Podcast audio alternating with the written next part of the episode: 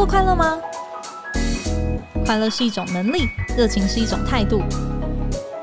欢迎收听《快乐工作人》，陪你畅聊工作与生活、商管与学习。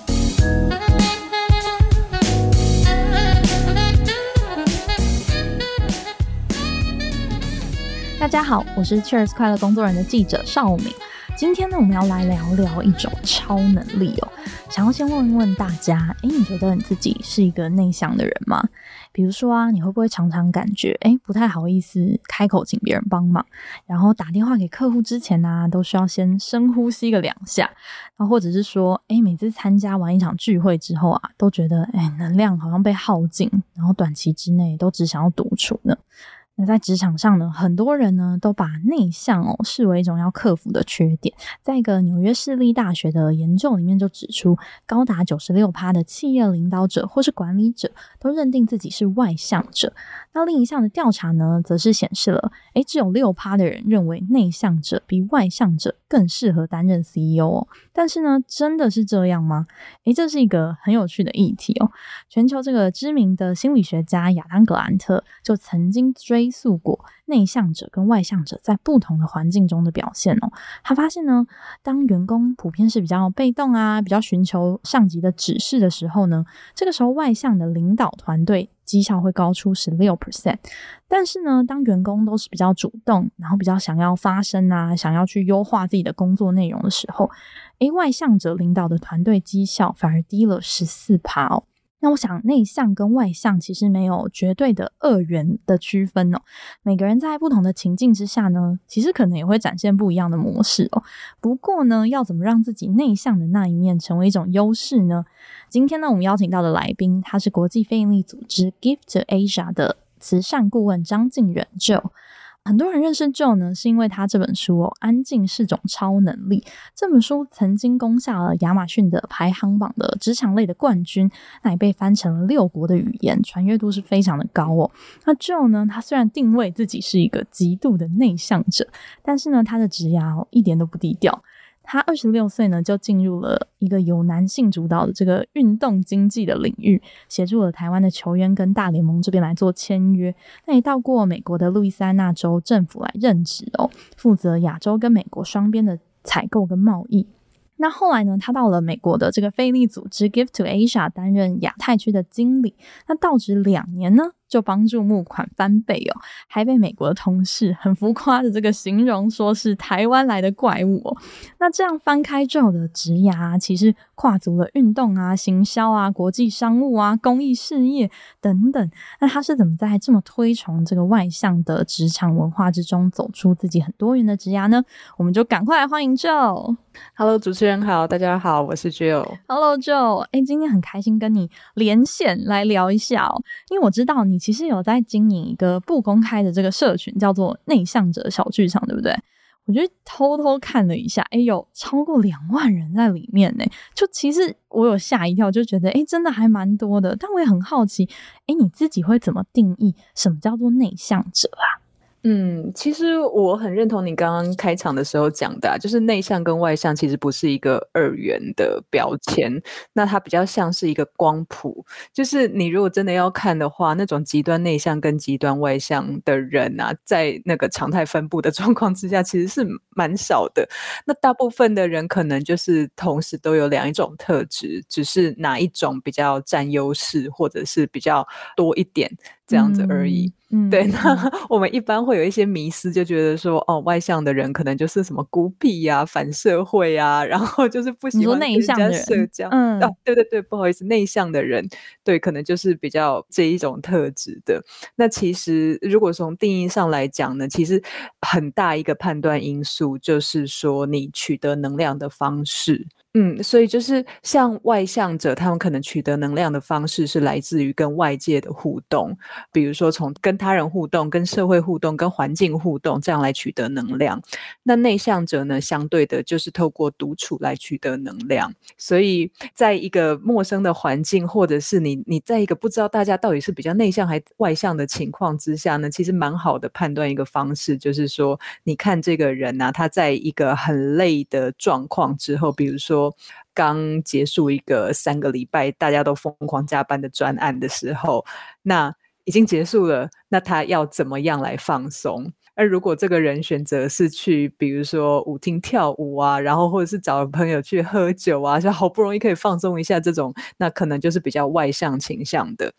那如果说这个人他是比较只想要回家一个人滑滑手机啊、看 Netflix 啊、独处啊这种，这个可能就是比较内向倾向的人。哦，这是一个还蛮容易判别的指标，就是从你放松的方式，也许从这个指标来检视很多。自以为自己很外向的人，其实是个内向的人也说不定哦。您自己的书啊，就是《安静是种超能力》，其实也出版了蛮长一段时间了，已经四年了嘛。那这四年下来，回想其实也蛮大的，所以表示应该有蛮多人都有相关的，就是因为觉得自己是内向者的一些困扰。诶，你自己有没有收到哪些来自读者蛮印象深刻的一些回响呢？其实我觉得这个。对我来讲，当然读者的回响很多了，但是第一个让我印象深刻的一点，其实是我很惊讶，原来跟我一样的内向者这么多啊、哦！大家找到了一种共鸣。对，因为我那个时候写这本书，就会觉得说啊，我我是一个怪人，我可能跟别人不一样，然后我只是想把我的故事写出来，可能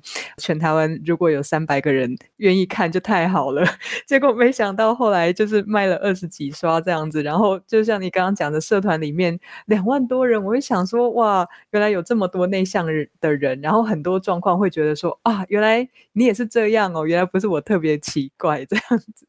嗯，您自己在书里面其实有提到说，嗯、呃，你自己是一个不折不扣的这个内向者。其实我也蛮好奇，你是怎么发现说，哎，其实我好像比别人还要来的内向很多呢？就我从小就很安静。你一定成长过程中有碰过这种人，就是他不也不会惹麻烦，可是就是超级没有存在感的。然后我也不会在意说没有人注意到我，反而人家注意到我，我会觉得很紧张。那我一些特质就是，比如说我喜欢独处，然后我喜欢沉浸在自己的世界里面，不管是看书啊，不管是看展览、听音乐什么的。然后我没有一大群那种姐妹淘，但是我有一小群很好很好的朋友。那我是一直到后来，就是快三十岁左右，我才知道啊，原来这些就是内向者的特质。我以前都觉得自己是一个怪咖，就是就是很边缘、很怪这样子。但是后来是看。看 Susan Cain 的那本书《安静就是力量》，我才知道啊，原来不是我特别奇怪，原来这个就是内向者啊。嗯，里面就提到了很多，就是关于内向者他们怎么想事情，然后有很多怎么样子的倾向吗？嗯嗯嗯嗯，对，就是包括我们逻辑思考的方式，然后我们处理事情的方式。举个例子来说好了，就是从小到大，很多时候都会觉得我反应真的都比人家慢半拍，然后或者是老板问我什么话，我可能两天之后才想到说，哎呀，我怎么当初没有想到说我可以这样讲？嗯，那。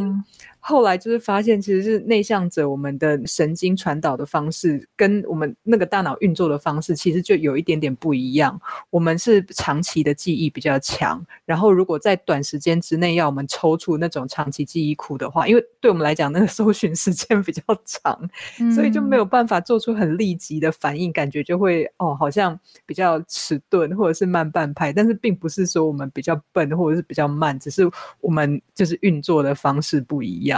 就类似像这样子的例子，我其实后来越看很多书啊，或者是看很多资料，我才慢慢发现说啊，原来这些都是内向者的特质，但是我一直以为自己是不如别人。嗯，所以原本是可能比较没有自信的状态，后来发现，哎，其实你只是在光谱跟人家可能站在比较不一样的位置上。嗯，可是这样子的话，有给你带来就是在职场上或是工作的选择上面的一些困扰过吗？我那个时候，因为一刚开始我就觉得自己很怪嘛，然后一直想要变得跟正常人一样啊。嗯、所谓正常人，就是感觉比较容易交朋友，然后大家也比较喜欢的那种阳光啊、开朗啊、积极呀。怎么说呢？比较不要那么边缘的人。嗯，所以我一刚开始，包括在学校啊，然后包括在职业的前半段，我都很努力的去满足这样子的社会期待。不只是想改变自己的个性这一点，包括在工作的选择上，我也会去努力的去选择社会价值里面好像看起来比较光鲜亮丽的工作，或者是你讲出去，人家会觉得说：“哦，我我知道你在干嘛，或者是哦哦，那个应该很有趣那种工作。”嗯，这样子，嗯，所以我我前半段其实都一直在尝试这样子的事情，但是 后来就觉得好像没有很成功。就是一刚开始好像会觉得说，好像也不是做不来，但是就会觉得很累，因为你等于是把自己假装成另外一个人嘛，嗯、等于是自己把自己弄到另外一个角色设定里面去，然后去演出那个角色，不是没办法演，但是就是你要花很多力气再投入那个角色，就变成你真的事情。没有那么多力气可以做。可是你是在什么样子的状态底下，终于体悟到说，哎，我不是很想要再拥抱这样子的一个角色了。你想要就是开始慢慢的割舍掉。其实也是因为身体的关系，因为就是那个，因为我我选择的工作的性质关系，常常需要去一些社交场合。那我一直以来都觉得说，社交场合这种东西啊，或者是这种工作内容东西，你就是可以。经过训练，经过努力去达到的。我后来就变成说，反正也蛮习惯，就是参会啊，然后各种社交场合这样去。但是有一次啊，就是真的，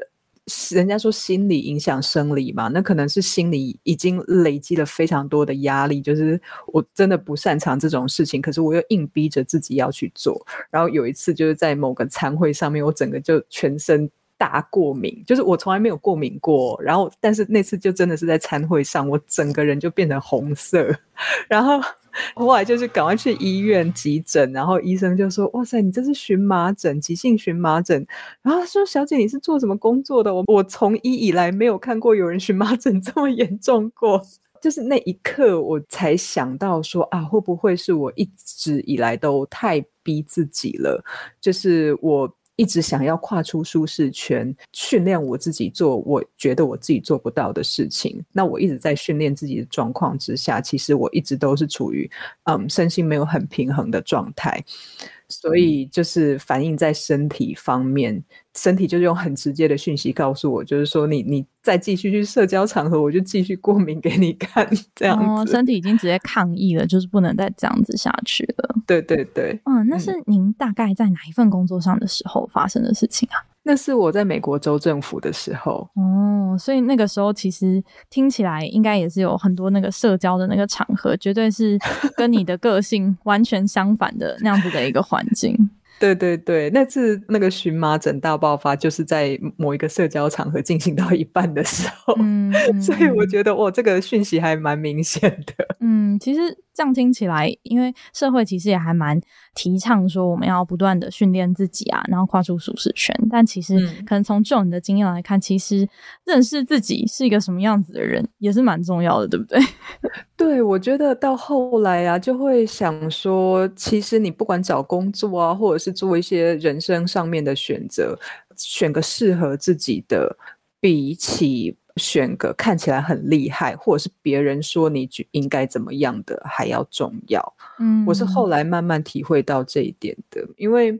怎么说呢？我常常觉得啊，这个社会有的时候价值观比较单一，就是你讲到一个好工作，嗯，人家就会心里面就有一些想象嘛。比如说钱多事少离家近，比如说名片拿出来态度很漂亮，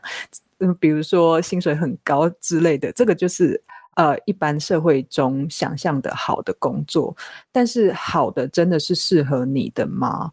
我后来一直在思考这件事情，也发现说，其实我们每个人本来就不一样嘛。那同样一个职位，你每个人来做，可能做出来的样子也会不太一样。那为什么我们一直要去追求那种很单一的？标准，为什么一定要把自己放进某个框框里面呢？嗯，所以我后来就会觉得说，既然我就是这样子跟别人不一样嘛，就是我就真的没有办法社交嘛，或者是我就真的有些时候思考需要比较长的时间嘛，那我应该就是想办法让这些我的特质。发挥他们自己的长处，让我变成我，嗯，然后我去做我适合的事情，这样子。嗯，我觉得这中间也是需要一个转念诶，就认识自己之后，不把这些东西视为说，哎，这是你的劣势，而是想办法把你自己的特质，就是转换成。接下来怎么样子在你的下一个工作上面，或是接下来在你的职涯上面，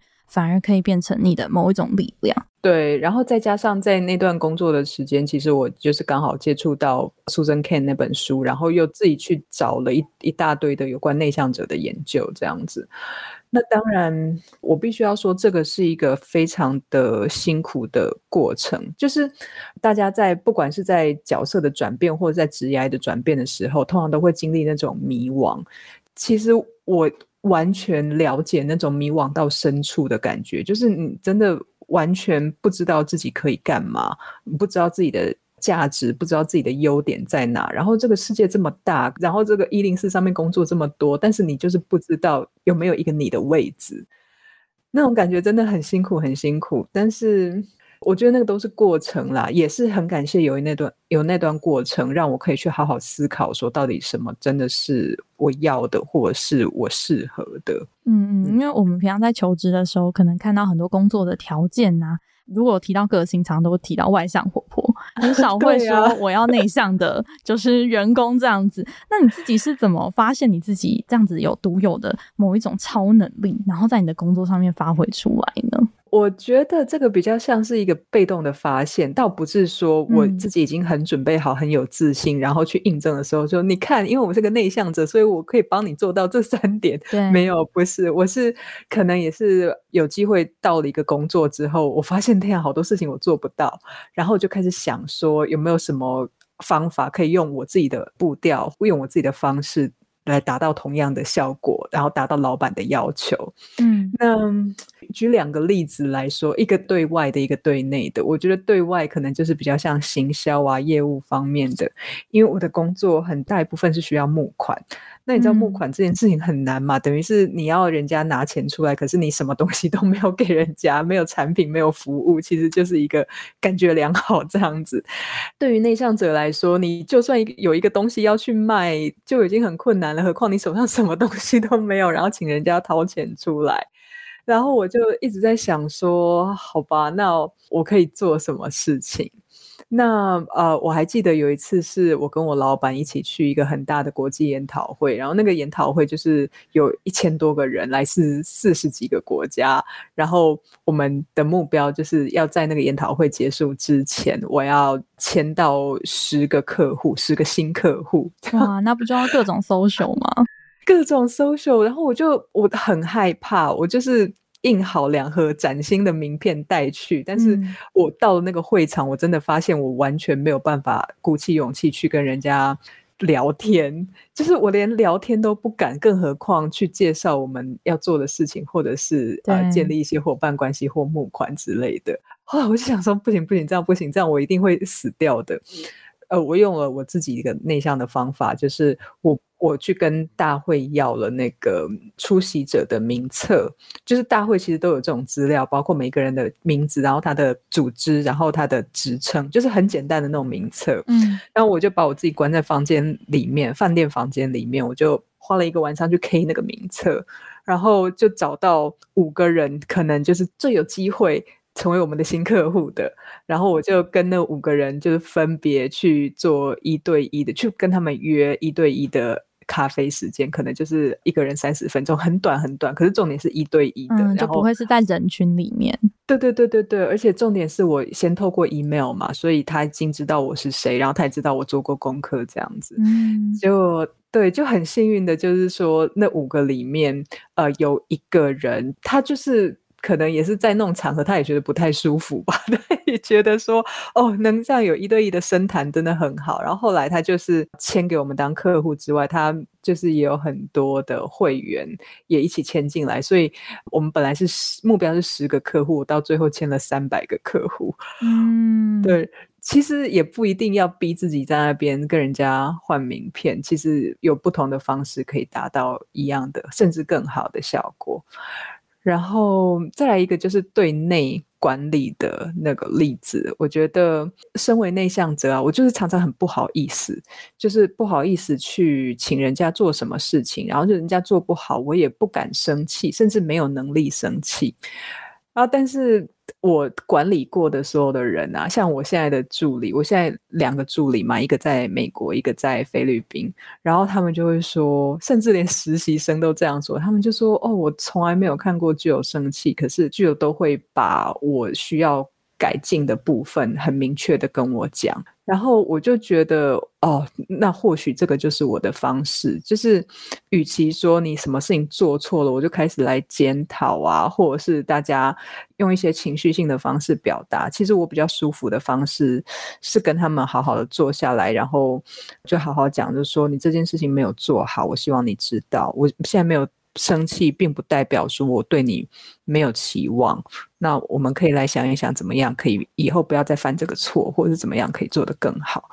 我觉得可能也是一个内向者的特质吧，就是用我自己的方式，如果说可以达到同样的效果的话，那我是觉得也不一定要照人家说的，一定要怎么样怎么样才能达到某一种效果。嗯嗯，其实我觉得听 Jill 的分享，感受到，诶，很多人其实可能听完都会觉得自己其实不孤单哦。而且，其实人生不是只有某种工作类型，或者某种领导的方式，或是某一种做事的方式可以达成目标。对内向者来说，不一定要急着去改变。但是呢，我们在下半程可能要继续来聊的是，诶，有一些烦恼哦，可能真的确实在职场里面，如果你是比较偏内向的时候。可能会在工作上面碰到比较多的困扰，那应该要怎么办呢？我们下半场继续来跟九来聊聊。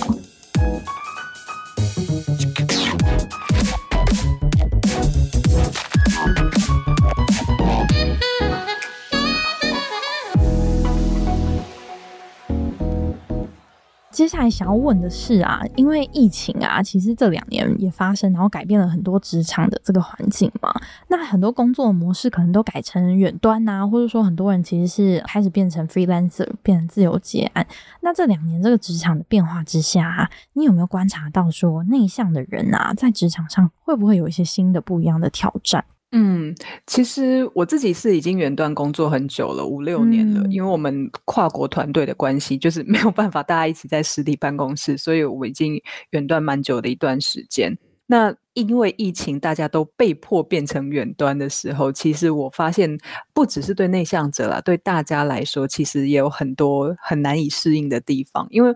毕竟。你实体办公室跟远端本来就是一个不同的 setting，那如果要临时这样做切换的话，其实中间那个阵痛期大家都会比较辛苦一点。那尤其对内向者来说呢，其实我听到很多的不是说抱怨，而是不习惯的地方是公司的界限变得很模糊。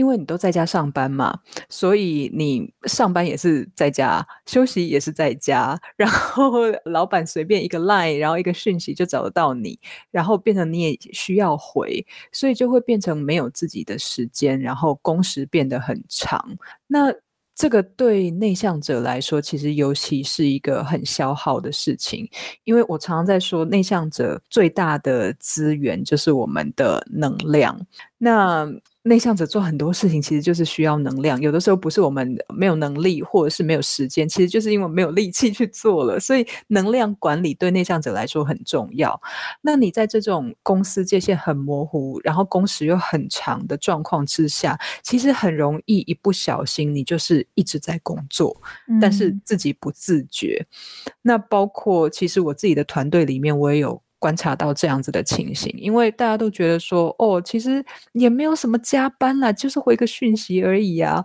或者是说，哎呀，这个其实还好，我们现在赶快做一做啊，明天就不用做这么多了，就是、嗯、就是常常会有这种想法。就变成说，你没有一个很明确的私人跟上班的时间的区分，等于说对内向者来说是更难，就是透过比如说独处啊的时间去充电这样子。嗯。对对对，所以在我自己团队里面有发现很多这样子的状况，就是你你会觉得那个同事好像快要 burn out，他已经快要不行了那个样子，但是他自己完全没有感觉，还是要去别人提醒他，他才知道。所以我觉得这个其实对内向者来说是一个很大的负担。那另外一个呢，是也是远距工作的性质，因为像你在实体办公室的时候啊，其实大家一看就可能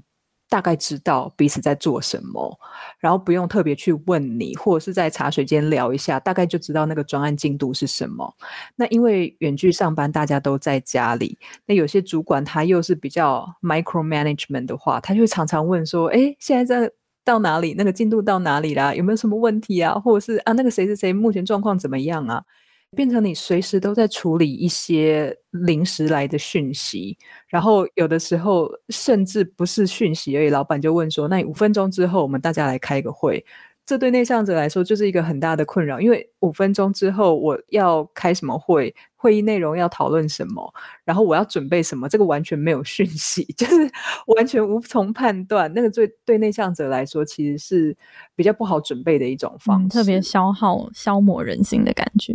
对对对，不过在这个也延伸之下，就是因为很多的会议都转到就是线上了嘛，可能本来在办公室里面就已经习惯，就是比较好像透明一点、比较隐形一点的状态。那到了就是都变成线上开会之后，也看不到人的状态，是不是又更难就是被注意到？那这样子是不是也会对于他们在被主管看见，然后甚至是在升迁上这一块，也会有一些更不一样的挑战呢？嗯，我觉得挑战是绝对是有的，然后真的是跟实体的工作环境很不一样，因为实体你至少看得到人嘛，虽然你坐在角落，但是在线上会议，你基本上把那个 camera 关掉，就等于这个人没有存在一样。那但是我觉得这个有一点是双面刃，它其实是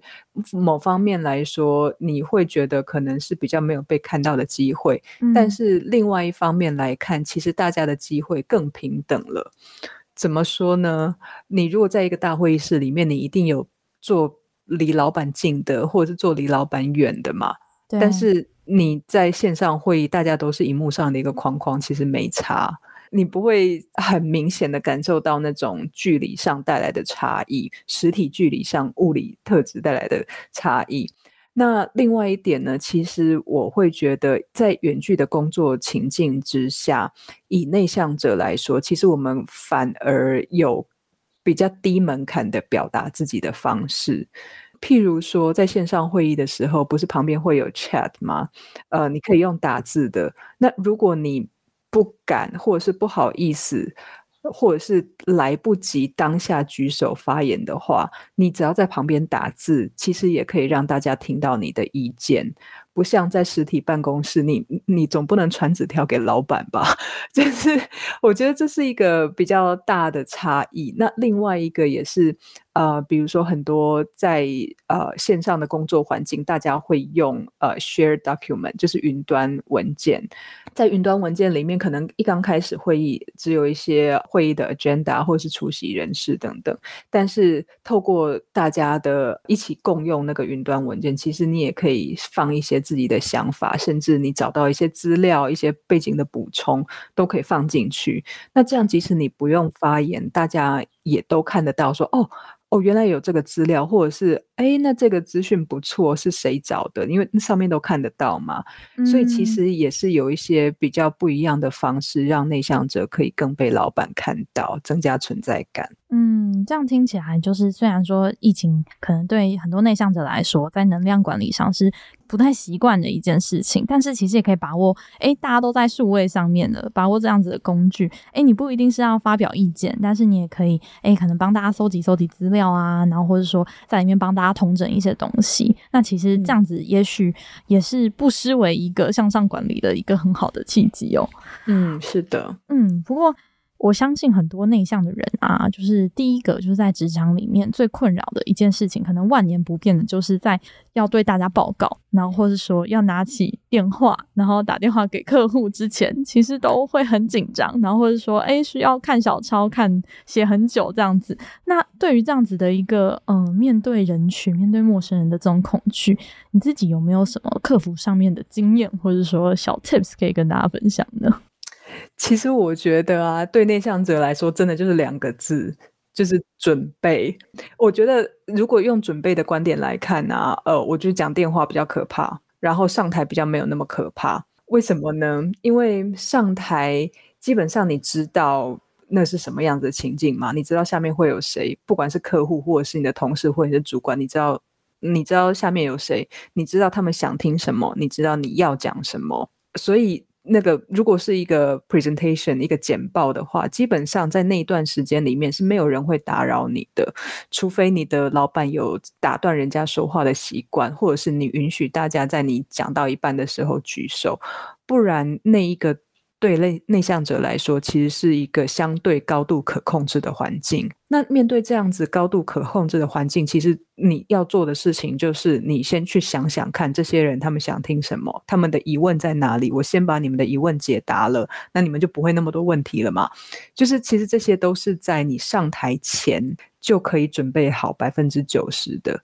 意思就是说，你如果已经自己做好所有的沙盘推演，你的资料准备很齐全，你甚至找过家人、同事都已经练习过，然后你确认你的简报时间都在时间以内的话，你到上台的那一刻，你应该已经有九十分了。那剩下的可能就是一些现场的 Q&A，可能你手上没有办法准备到资料，那那些那就真的没有办法，因为你。没有预期到嘛，那就没有办法。但是可以知道的是，就算那十分全都没有好了，你还是有九十分的。嗯，所以我觉得上台反而是比较好控制的状况。那讲电话呢，其实也是，就是。我会觉得啊，这是需要练习的。像我自己，还有我很多同事，然后一些伙伴们，其实都是一样，在拿起电话之前都要深呼吸好几次，然后 会想一下说：“哦，等一下第一句话要讲什么，然后接下来要讲什么。”那我的习惯呢是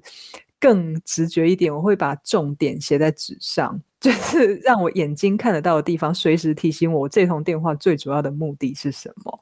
譬如说，我是要跟他约下次的会议时间是几月几号几点的话，我就把那个时间地点全都写在纸上。那如果我是要跟他讨论价钱的话呢，我就呃目标的价钱，然后我的底价，然后还有我一些弹性可以其他可以提供的东西，全都写在纸上。嗯，这样子我一边讲电话的同时，因为讲电话它有一个即时性，就是。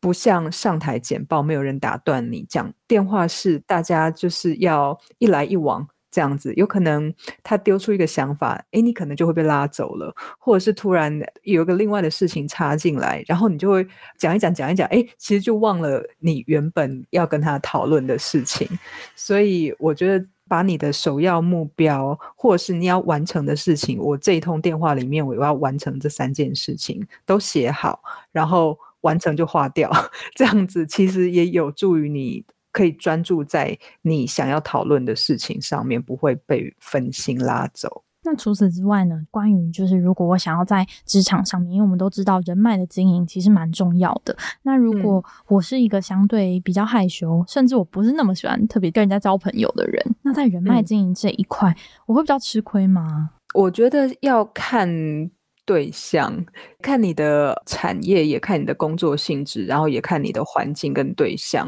当然，有些产业可能不需要那么多自己的行销，但是一般来讲啦，就是你被主管看到是重要的事情，然后你在客户心里面有印象，这个也是重要的事情。那我自己来讲的话，因为你要被看到，或者是留下深刻印象，其实很多时候就是要增加你自己的存在感。那存在感这种东西其实很虚无缥缈嘛。你我从小到大都觉得说，有存在感的那些人，基本上就是那些比较会讲话的人。其实也没有错，因为因为他们就一直讲话，所以没有办法忽视他们嘛。那我们就是一直没有办法讲话，所以就是一直被惯性的忽视，这个就是很自然的结果。所以，其实对内向者来说，要怎么样让自己被看到的话，我觉得有两个方向可以思考。第一个就是说，找到你自己比较舒服而且擅长的方式。好，这个可能回到我们刚刚一直在讲说，呃，社会通常都觉得说，哦，反正你就是要多讲话，就是增加存在感。但是如果我们的专长不是讲话的话，我们可以退一步来想想看，有什么其他方式一样可以增加存在感的吗？那譬如说，内向者很多都比较擅长文字，然后或者是用文字比较舒服。那当你在跟人家沟通想法的时候，或者是你在要增加自己存在感的那个路途上，你是不是可以多使用文字当做你的武器？你可以自己经营呃你自己的什么粉砖啊或部落格啊，就是介绍你专业相关的东西。呃，我觉得这就是一种使用文字的方式。然后在会议上好了，因为常常要开会，然后内向者不太习惯在会议上面讲话。但是如果是在会议后呢，通常大家开完会就走了嘛，那内向者这个时候就可以想什么方法可以为团队做出贡献。譬如说，我就是把 to do list 整理下来，然后谁要负责什么，然后给主管就是说那。这一份给你参考，是我刚刚做的会议记录。那你如果要追踪的话，就是可以按照这个来追踪。就是我觉得第一个方法，其实就是用自己擅长的方式为团队做出贡献，让大家看到你。嗯，然后也是你舒服的、自在的。是的，是的。嗯，那第二个方法就是你要在关键的场合全力出击。就是你知道，我们上班的过程中，其实大部分的时间应该都是无关紧要的时候。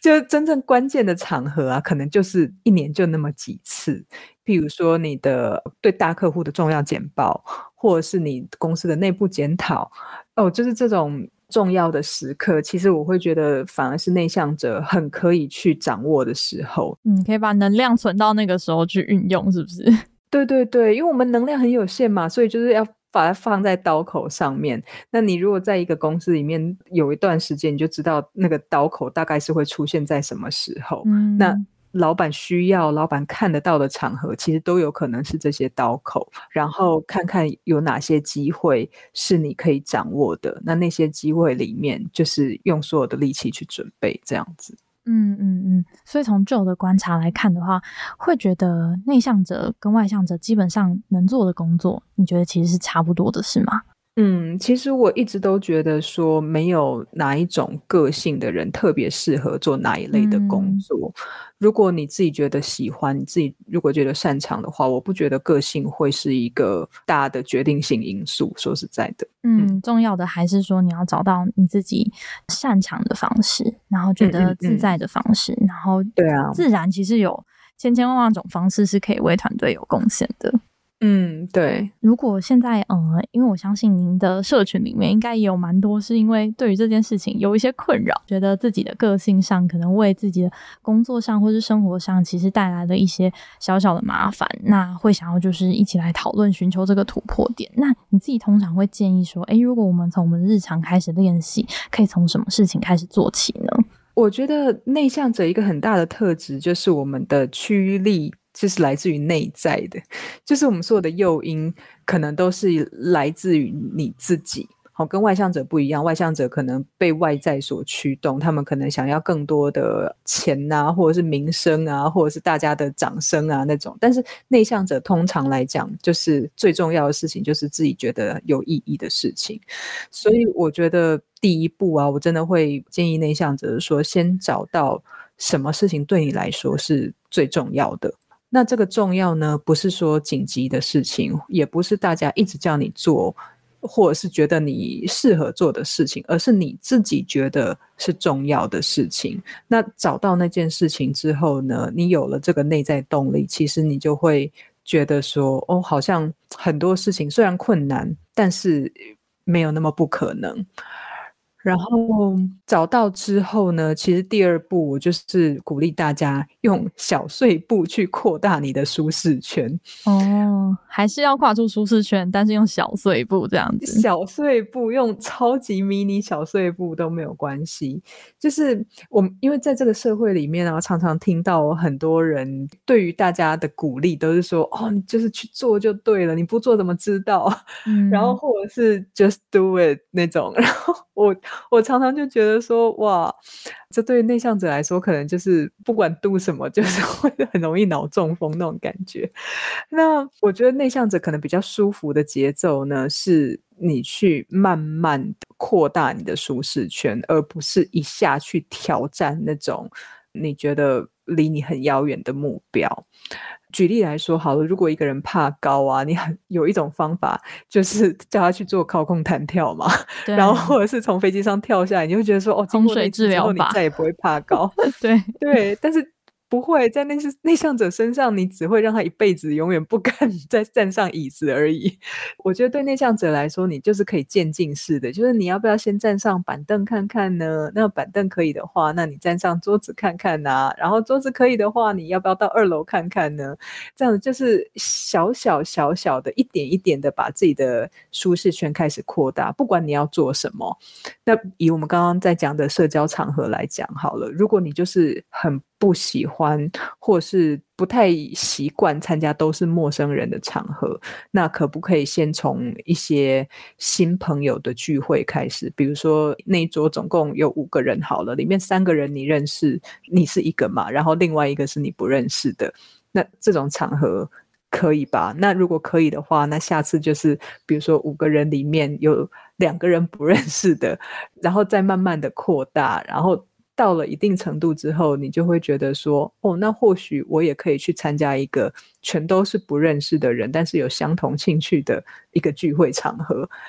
对，我觉得其实就是可以自己去设自己的步调，不一定要一次就把自己丢到一个很极端的环境里面去。那我觉得对内向者来说是比较实际的练习方式。嗯，听起来一切的驱动是来自于内在，那也很需要来自于内在给自己的肯定跟鼓励哦。我最后想要问 Joe 的一个问题是：哎、嗯，你从这一路的职涯突破啊，然后到出书，然后现在也非常多人认识你，然后可能你也要习惯很多的眼光会 一次落在你的身上了。你现在觉得自己有比较不内向吗？没有哎、欸，我觉得我不知道是疫情的关系，还是大家对我的宽容。就是自从出了这本书之后，我觉得我好像越来越内向了。就是、嗯、越来越确定自己其实不是那么喜欢的，就是向外的这样闪闪发光的这个状态。对对对，然后尤其是当你这个内向者的形象出来之后，其实大家对你有某种程度的理解跟包容力也会增加。就是比如说某些场合，他们会问说：“哎，那那边很多人，你可不可以啊？”然后或者是跟新朋友聚会之前，都会先跟我讲说：“哦，今天要来的人是谁？那他那个资料先给你看一下，让你多认识他一下，不要就是当场就突然来了一个新朋友这样子。”